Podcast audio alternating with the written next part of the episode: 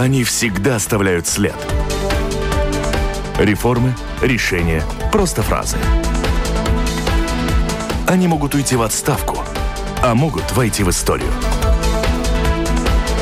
Сегодня они действующие лица –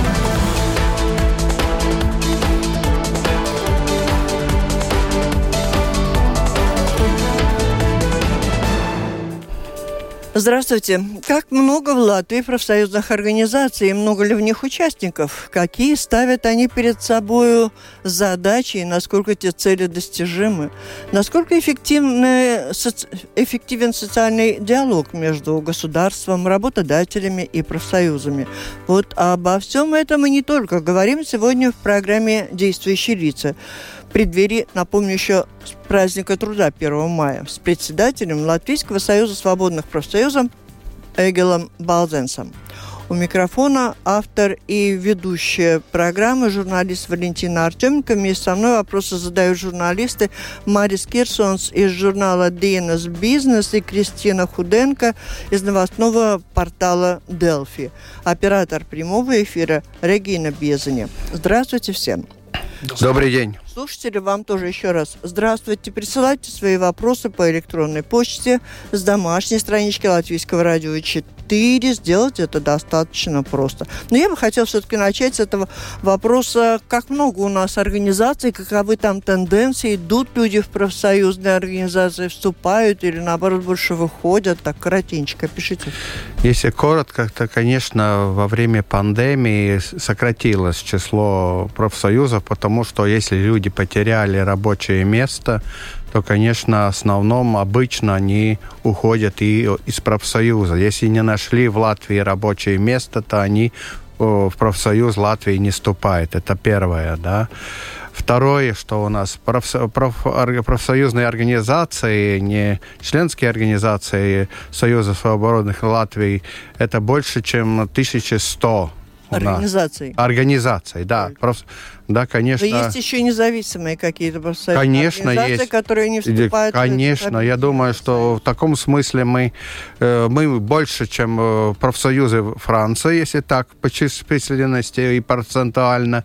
Но, конечно, учитывая те, которые не входят у нас, я думаю, в Латвии, они не только больше, чем в Эстонии и Литве, да, которые даже Литва даже больше, чем мы но все равно у нас э, где-то будет всех профсоюзов где-то 10% от всех э, э, раб- работников. Это немного, это немного, но учитывая, что Франция это 6%, да, Здесь надо посмотреть на нашу структуру предприятий, особенно, конечно, потому что когда большие и средние предприятия, то там гораздо чаще профсоюзы, очень большие, но там, где маленькие предприятия, там, где семейные предприятия, там их очень редко можно найти, но нам гораздо больше маленьких предприятий, конечно, семейных, там даже иногда нет такой надобности Понятно. быть профсоюзом. А по отраслям, что можете сказать? Вы назвали около двух тысяч ну, различных... Ну, посмотрите на... Подождите, я задам вопрос. Э, около двух тысяч различных организаций, и есть еще те, которые не входят в ваш союз. При этом мы наслышаны в Латвии в основном о двух. Это профсоюз работников образования и медиков. Они очень активные. Что означает? Означает, что у остальных нет проблем или ну как? не столь активные активисты их? Нет, я бы сказал, в принципе, учитывая, что у медиков и педагогов, и э, работников э, науки э, больше по числу работников, и каждый вопрос бюджета выдавливается очень с большим трудом, потому что их численность большая, это большие объемы финансовых средств, то, конечно, мы это каждый год добываемся, и это слышит весь наш народ, да.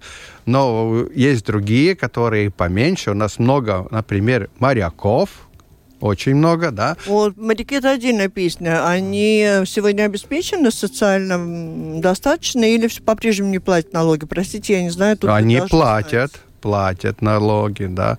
И Там надо измен... было... Они платят как все латвийцы или по-особому? По-особому, по-особому. Потому что они Потому... платят мало. Ну, понимаете, это можно решать вместе э, Ну, с решено, правсо- ну, это правительство, это раз. Они не работают Латвии, как вы знаете, они в основном работают на Но иностранных. социальные пособия потом они хотят получить. Но они плату. получают и поэтому платят определенную сумму, да. И на счет этой суммы, соответственно, получает. Если бы мы повысили этот э, социальные страховательные взносы у них, они бы получали больше. У них еще одна вещь, надо сразу сказать, что они больше 6-8 месяцев в году не работают, потому что если они пошли... Остановились. Их проблема давно известна, то есть их э, это отдельная такая категория Но. работающих, э, обдуманно. По- возьмем, например, всё железную дорогу. Да. все время сокращается. Понятные причины, объективные, к сожалению. Хотелось, чтобы они были субъективные, которые можно поправить, но они все время тоже уменьшаются. Последний, скажем, увольнительный такой, через два года было 1600 работников. Это очень много. Но у них хорошие там зарплаты, это означает, что социальная какая-то поддержка. Есть у них социальная, есть и проблемы некоторые. Ну, например, если государство дало э, работодателям э, право платить э, налоги немножко позже, через один-два года, да, то если не заплачены социальные э, взносы в данный момент, то они, например, при пенсии получают немного меньше. Мы все время этот вопрос поднимаем, уже где-то пять раз вместе с премьером, пять Да, раз... вместе- понятно. Проблем в нашей стране немерено. Да. Назовите три основные, над чем работаете. И для страны самые важные, и что в силах профсоюза. И тогда, коллеги, включаются Ну, в вклад. хорошо. Уже Как вы работаете, обсудим. Во-первых, это закон о труде, который мы считаем нормальным. Он лучше, чем ну, с нашей точки зрения, профсоюзная, да, и работников. Э, Лучше, чем в Эстонии, лучше, чем э, в Литве. Это одна основа Что у нас лучше?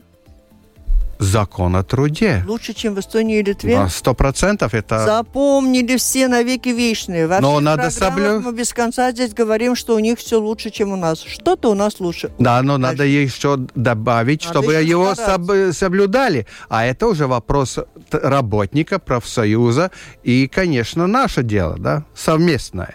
Потому что может быть закон, который не соблюдает, например, теневая экономика. Следующий топ. Это зарплаты. Особенно там, где есть э, бюджетные, это педагоги, культура, это медики, это э, Министерство внутренних дел. Там тоже у нас сильный профсоюз. Да? Так что мы работаем над этим вопросом. И, конечно, вопросы, которые с частным сектором решаются в коллективных договорах, которые у нас тоже гораздо больше, чем тысяча на Латвию. Да? Гораздо больше, чем на тысячу. И охват, если мы посчитали где-то, э, учитывая вот структуру нашей экономики, это, в принципе, 20% всех работников Латвии. Это немалый охват. Третье. Третье – это социальные гарантии, потому что мы хотим не только работать, а потом остаться, скажем, с маленькой пенсией, с плохим здоровьем, да, это образование, здоровье для наших работников, не только для И медиков. что и в для- социальных гарантиях не так? Ну, во-первых, мы считаем, что наша зарплата должна быть выше и быть Так, конкурентоспособной. подожди, социальные гарантии и зарплата. Э, ну, это, э, связано. Ага. Как э, Но у вас взносы. Все, поехали дальше. Ну, что еще поехать? Это третий пункт, как вы спросили. Да, Можно да. четвертый Не-не. называть? Э, Зарплаты, социальные гарантии, это как бы связано между собой. Основная, в связке прям идут, да? Да, сто процентов. Ну, больше раз сейчас минимальная зарплата. официальная зарплата, больше социальных э, Давайте, гарантий. коллеги, выбирайте любое направление, обсуждаем. Пожалуйста. Я все-таки хотел бы спросить насчет инфляции. Ваши предложения, как обуздать э, эту чуму, которая Я, настигла я прошу нас? прощения, а почему спрашиваем представителя профсоюзов, как обуздать инфляцию? Но это затрагивает наши интересы, потому что А что- покупательная а что затрагивает? Нет, покупательная способность. Вам же тоже важна, что вы за евро можете в Хорошо, Латвии купить. отвечаем на вопрос Мариса, что делать с инфляцией. Ну, Слушатели, включайтесь, во-первых, серьезно тормозить ее надо и сразу. Мы уже это говорили правительству, в том числе премьеру, министру благосостояния и другим, как на трехсторонней вместе с работодателями в одном голосе, потому что самое главное, если мы не притормозим, она будет гораздо выше, чем если мы будем притормозить. Это понятно. Ну так что делать надо, чтобы ну, притормозить? Ну, например, надо посмотреть, что мы можем уменьшить с налоговой точки зрения на электричество, потому что она все равно будет расти. Если даже мы будем тормозить, доходов у государства не будет меньше, будет даже больше, но все равно надо тормозить, потому что это вопрос благосостояния народа. Это насчет топлива, конечно, любого, там, бензина, дизеля и так далее. Это, конечно, не только это, это и тепло, тепло например, в квартирах. Ну, понятно, там есть над чем работать, вам надо говорить с, с государством, с социальным диалоге. В этом Мы это да. все время преподносим. Я могу сказать, что в данный момент немножко оптимистичнее слушаю, что говорят э, наши политики, потому что если когда мы первый раз, второй, третий, четвертый преподнесли это, было такое, скажем, реакции пока-пока не надо, только, скажем, мало обеспеченным слоям. Мы говорили, хорошо, мало обеспеченным обязательно надо, но самое главное тормозить общее, потому что, чтобы не обесценить даже ту помощь, которую мы даем малообеспеченным. Дальше. Насколько вы считаете реальным вот предложение министра благосостояния увеличить минимальную зарплату до 640-700 евро, и насколько это хватит вообще? Ну, в принципе, уже э, в этом году надо было повысить минимальную зарплату. В данный момент она различается по покупательной э, способности с Литвой 32%, с, э, с Эстонией 40%, да. И понимаете, что вопрос, здесь вопрос очень правильный. У нас нет такого отставания ни в валовом национальном продукте, ни э, производительности труда, чтобы это объяснить. Вот, понимаете? Давайте так? не будем агитировать, потому что министр благосостояния очень много уже сказал, и сегодня все это обсуждается. Это нормально. Да, и, все, и, и мы... Вот вот именно свою точку зрения. Как... Наша точка зрения была та, которая определила и точку зрения нашего парламента в прошлом году, когда мы выступили э, с предложением различным от наших работодателей тем, что надо э, обязательно повысить минимальную зарплату, чтобы она была прошлого года, скажем, да, 50%. Э, и нас поддержали в принципе, все, как оппозиционные, так и правительственные партии. Это была наша работа, потому что это был очень серьезный, э, скажем, спор, и даже Министерство благосостояния при предыдущем министре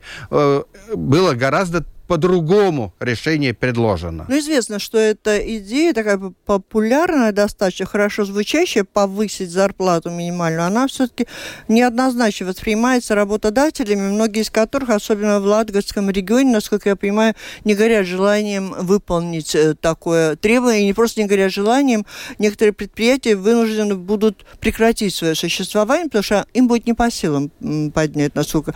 Как вы, когда встречаетесь в, на трехсторонних заседаниях этого трехстороннего совета, что вы слышите и что вы можете сказать?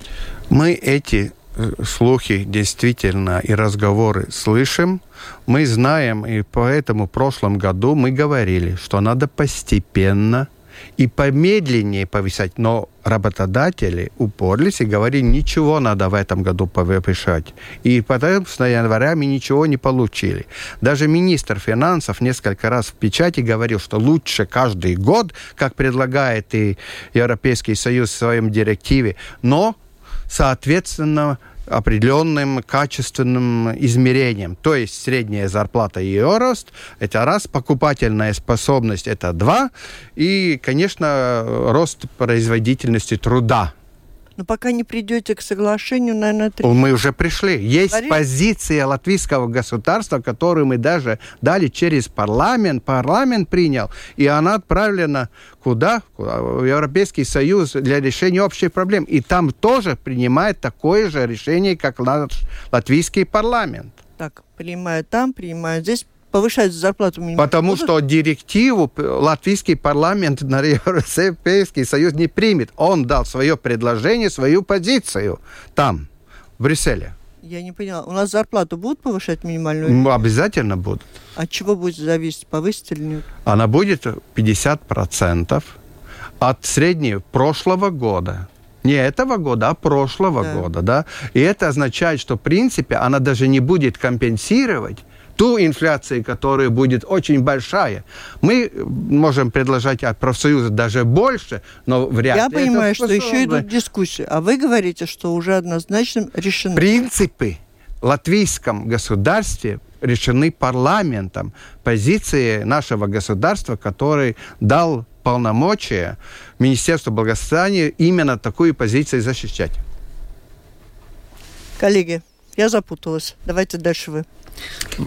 Может быть, э, значит, с 1 июля повышается необлагаемый минимум до 500. Но люди, которые получают минимальную заработную плату 500, они же не получат 500, они получат 445, если евро не ошибаюсь. Может быть, тогда лучше надо с этим вопросом как-нибудь поработать, чем повышать минимальную заработную плату, где можно сказать, что государство получает дополнительные средства, а человеку там ну, остается только немного. Марис, ты в большой мере Ему прав. Надо идти в политику. Нет, обязательно. Э, но сразу скажу одну вещь. Мы говорили, чтобы уравновешить рост минимальной зарплаты с 1 января надо повысить и соразмерно необлагаемый минимум. Но это опять будет спорный вопрос. В этом вопросе работодатели с нами будет 100% согласны. Но надо смотреть на всю экономику, все возможности.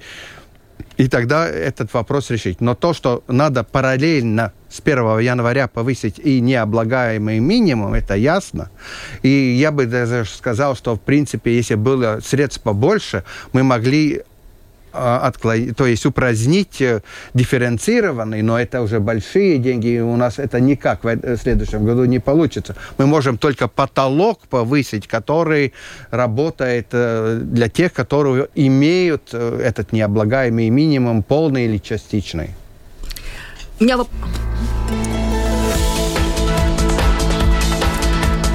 Напомню, вы слушаете программу «Действующие лица». В ней сегодня принимают участие председатель Союза свободных профсоюзов Латвии Эгилс Балзенс.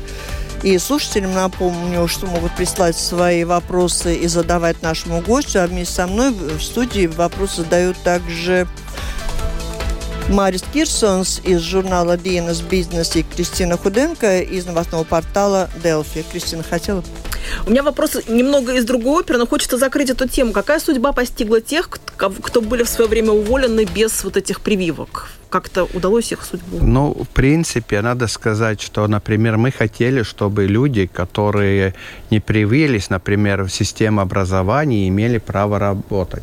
Мы всегда говорили, если мы возьмем хотя бы американскую систему, которая даже упразднила Верховный суд США, Конституционный суд, да, это было предложение э, Байдена, что, например, если это предприятие, там э, больше ста человек, человек с тестом и э, с этим, э, ну, для маской, маской может работать даже если он не так, привит. Давайте перейдем к постпандемийным проблемам. Но Есть нет, люди, которые уволены. Вот что с... Но я говорю, на это по-разному. Например, в образовании в данный момент не дается в этом учебном годе эти права. Я считаю, что э, работать, И... если он не привит.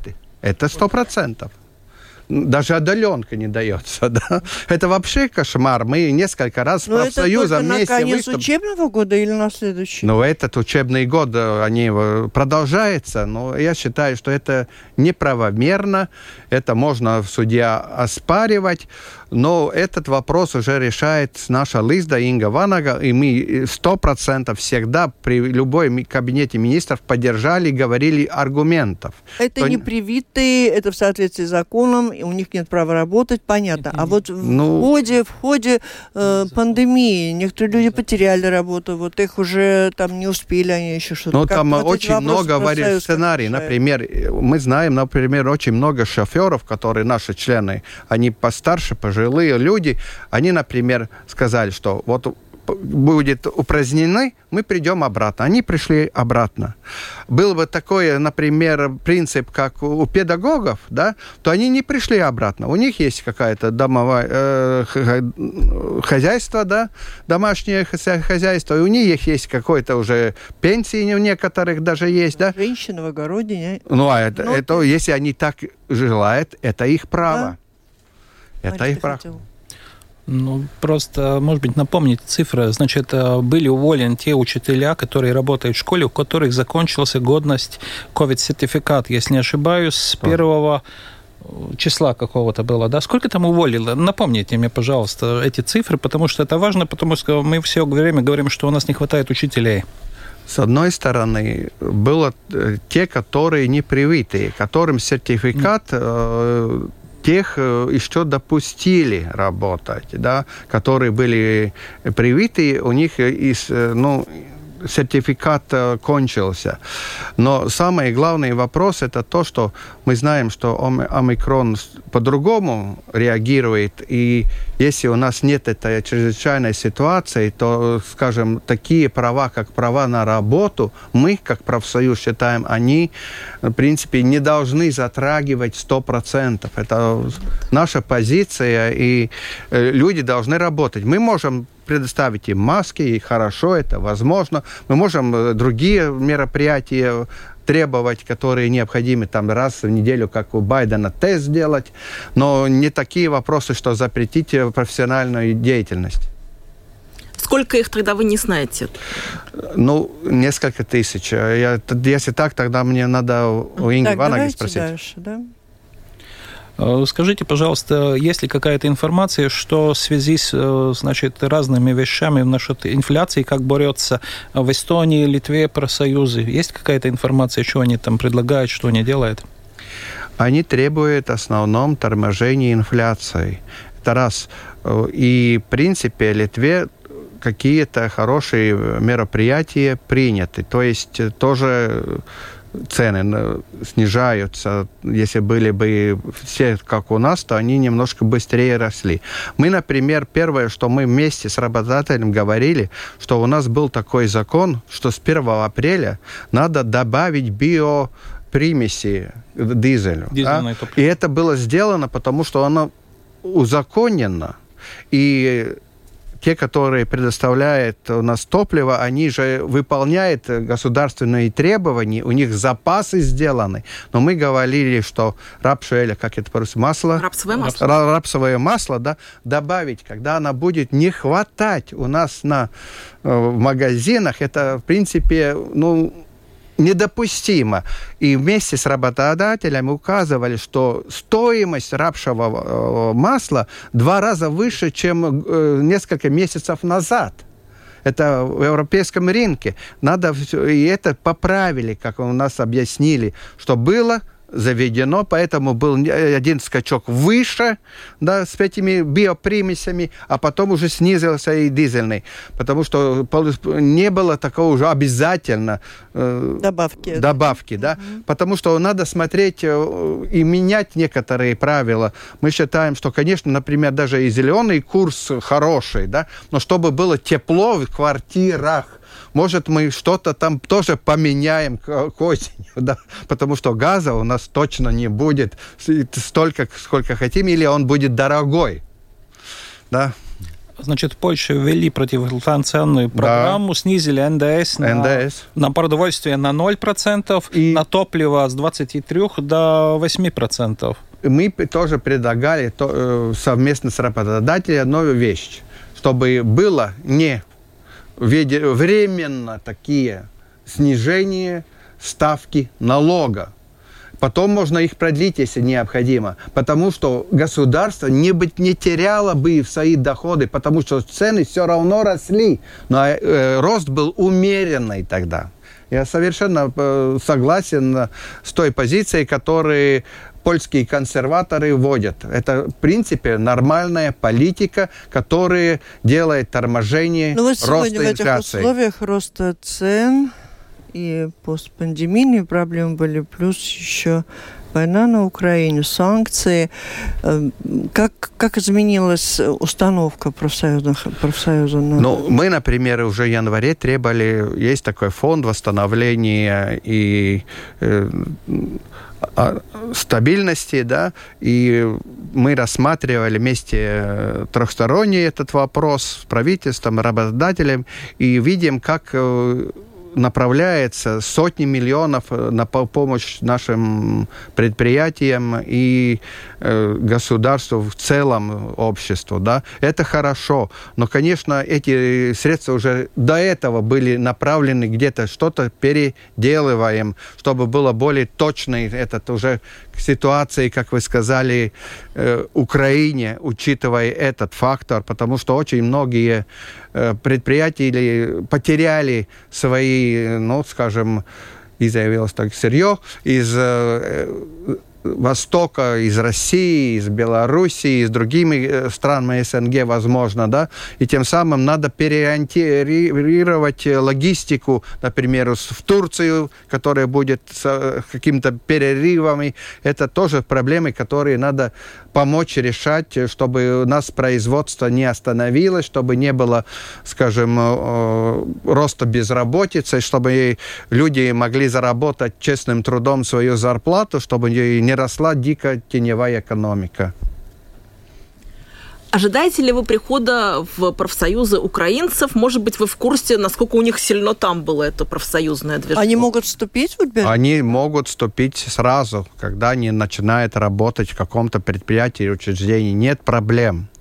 У нас не важно... Независимо от того, какой у них Ну, статус. даже Там независимо, разные, да, он статы? украинец, например, или белорус, который у нас очутился, да, это сразу любой человек или там человек, который ну, может э, русская национальность из Украины, это никакой проблемы нет. А Профсоюзы вот, всегда интернациональные. А вот членские взносы, как велики у нас, э, они одинаковые во всех обще... организациях профсоюзов? У нас, в принципе, основном 1% от заработка. Есть э, несколько профсоюзов, где этот процент от нетто, но это очень мало. От того, что на руки, да? Да, да, да, да. Это, например, торговля, где меньше зарплаты. Это такая практика общепринятая нет, в, мире, нет. в мире? Понимаете, это по уставу э, членской Ладно. организации. Да. А в других странах похоже или Да, больше? это с, с, потом уже как этот процент э, распределяется, это уже другой вопрос. Но то, что будет возможно и с нетто или с бруто, в основном с бруто. Там, где богаче, там с бруто. А у себя на родине украинцы активными были борцами вот тоже за Они, конечно, у них там были большие, как у Франции, насчет закона о труде они изучали в том числе и наш закон о труде, и литовский, и эстонский, и с этой позиции требовали, чтобы у них не было этого неолиберального подхода, который дает инвесторам большие права, которые в каких-то мерах надо делать, но не за счет работника можно там скидки налогов давать и так далее. Это наше предложение. Э, инфраструктуру подключать с государственными средствами, да, но не делать то, чтобы те люди, которые уж так мало зарабатывают, у них ниже зарплаты, конечно, были, да, э, за счет них еще что-то сэкономить. Конечно, многие говорят, это мы упомянули и Францию, и мы, когда говорим про профсоюз, представляем себе акции протеста, такие громкие, активные. Э, у нас таких нет. А э, дела, которыми вы занимаетесь вместе с правительством, вы перечислили очень много и дел, и проблем, и недоделок. Э, а значит, то, что у нас нет таких акций протеста, это означает, что в принципе все более-менее как-то решается. Здесь были два потока. Первый поток. Пандемия началась, 50 человек только можно пикет. Это первый решение. Потом даже ноль. Ну как мы можем 50, э, ну, если у парламента тоже... 50 мы прив... будем приводить, это просто, ну... Ну то есть надо Несерьезно было... для пикета и демонстрации. Ну, нельзя было собрать, но желание собрать было. Было. Мы уже говорили как э, с педагогами, так и работниками культуры, железнодорожниками, в том числе, конечно, с пед... э, медиками. Они все готовы к каким-то мероприятиям, потому что даже медики говорят, что не будет в следующем месяце договоренность э, э, с министерством насчет зарплаты медиков, тогда будет и забастовка. Так что они уже давно, Валдес Керрис, эти свои требования обоснованные предлагал, предложил, и был какой-то компромисс, который не соблюдался. Ну, уже почти на завершение. Коллеги, вступайте, и потом я посмотрю те вопросы, что прислали слушатели. Пожалуйста. Нет? Ну, а есть какие-то у профсоюза все-таки механизмы, чтобы немножко вот это хотя бы понятно, что объективное увольнение, но когда массовые они идут, вот как-то притормозить их притормозить. Сырье но, подогнать и обеспечить работу нет, предприятия. Договориться, чтобы государство дало гарантии на Ну, например, когда была пандемия, мы вели способие простое. Это тоже бы дало. Но сами понимаете, если ситуация была не ясна, а потом оказалось, что очень долгий вопрос, все-таки некоторые работодатели уже поняли, что они должны уволить людей, не мучить их этими способиями простоя, которые в некоторых случаях и довольно часто помогали людям. Да. Второе было, например, это субсидированная зарплата, что он человек работает полдня, э, работе, настолько есть заказов у предпринимателя, а другую уже приплачивает государство. Такие э, вещи мы делали, и, конечно, вопросы насчет того, чтобы налогов не платить сразу – но наше предложение было платить хотя бы социальные э, страховательные взносы для тех, которые выходят на пенсию. Хотя бы этим. Но даже это мы э, пока только договорились, что это надо решать, но это сделают. Это, в принципе, одна несправедливость, которой даже работодатели говорят, мы можем заплатить эту для отдельных, но не для всех, потому что у нас ситуация такая, которая дает право и там еще год э, смотреть на эти долги и потом платить. А скажем, вот если человек нужно потом какое-то пособие, он получил вот это э, пособие по простой, у него сколько там получается по этому времени, по нолям или какую-то другую сумму зачисливает? Потому что это очень важно тем, которые ну, потом ну, получают ну, какое-то пособие. Но они получали тогда в данный момент 70%. Еще если был иждивенец на них, тогда еще дополнительно 64 евро было для каждого члена семьи, который иждивенец. То есть по социальным пособиям, если им потом надо, тогда там не получается, что по, по этому э, времени... Не, в да, данный момент, э, когда принялся этот вариант, мы не знали, насколько долго, что это, в принципе, почти два года будет, да, и тогда это не было принято. Это была такая быстрая реакция, я бы сказал, и не винил в данный момент э, правительство, что оно как-то жадное или что-то. То есть людям по тому времени может оказаться, что у них там очень маленькое пособие получится по расчету. Если сейчас да. Ну да, это... Это так, да? Но это еще... Но это, понимаете, человек все-таки не работал тогда. Ну, ну это тоже это надо учитывать. Это доходы для проживания, получать. да, но он не работал. Если государство эту часть э, обеспечило, она в какой-то мере основное сделала. Я не сказал, что все возможно, но основное сделала. И это означает, что тех, которые будут выходить на пенсии, там тоже по, этим, э, по этой времени получится... Ну, те, кто не работают, не платят налоги, они получают меньшую пенсию, чем те, кто работает. Это да. И платит налоги. А вот слушатели и, обращаются к нам... от тех, которые работают, пойдут в ту сторону тоже, да. в какой-то мере. Ну, несомненно, так все устроено. Скажите, вот слушатели, которые нам присылают, они обращают внимание мое на то, а как сам профсоюз, профсоюзная организация защищает права работающих. Все-таки нередко возникают конфликты между работодателем. Вот э, хоть у нас и прекрасный нас... Э, закон, но вы отметили, что не все его но... выполняют. Вот что пишут слушатели сколько часов сейчас разрешено привлекать работника на сверхурочные работы в сутки, в неделю, в месяц, в год, по выходным, праздникам, в ночное время. Кто и когда проверял возможность людей работать сверхурочно, чтобы это не приводило к потере трудоспособности. Ну, очень длинный вопрос, но все-таки вот о роли профсоюза в этом процессе.